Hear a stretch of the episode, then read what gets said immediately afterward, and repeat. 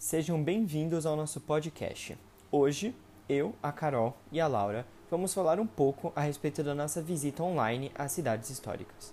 Mais especificamente, a cidade de Ouro Preto, localizada em Minas Gerais. Esta conta com uma grande concentração de casas cercadas por uma diversa vegetação, podendo ser classificada como uma paisagem natural e urbana. Ao chegar em frente à igreja Nossa Senhora do Carmo, percebemos que, ao observar sua estrutura, ela não está sendo bem cuidada. E o bairro em que ela está também não é bem cuidado.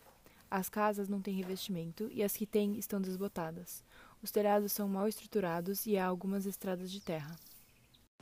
A Capela São João Batista se localiza numa parte alta da cidade. É uma construção branca, com a moldura da porta e das janelas amarela, com duas pilastras também amarelas e as janelas e portas são azuis. Ela também possui uma baixa murada ao seu entorno, que não está muito bem cuidada, já que está bem suja, e as paredes brancas estão bem descascadas. A partir da capela é possível observar lindas paisagens verdejantes por conta da presença da serra ao redor do local. E ao descer a ladeira, vê-se muitas casas, várias árvores, uma creche, uma pré-escola e um restaurante.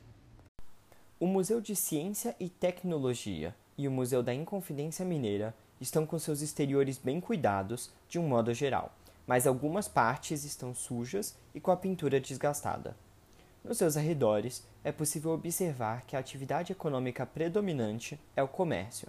As ruas são de paralelepípedo e as casas são do estilo colonial mineiro, o qual manteve as principais características do modelo colonial português e utilizou elementos da região, como o barro e a madeira. Pelo que pude perceber, a maior parte das igrejas se localiza na parte mais baixa e central da cidade. Isso provavelmente acontece pelo fato das pessoas com as melhores condições econômicas morarem nessa parte da cidade. Ou seja, há e houve na época da construção dessas igrejas uma maior concentração de riquezas na parte mais baixa de Ouro Preto. Ao lembrarmos também do fato de que o estilo em que essas igrejas foram construídas, que no caso é o barroco, é um estilo de ostentação e exagero que fica bem evidente na, pela quantidade exorbitante de ouro utilizada no interior delas, é fácil justificar a sua localização. As igrejas eram a maior forma de ostentação da cidade, e por isso deveriam ficar mais próximas aos abastados e não na parte alta e periférica onde moravam os pobres.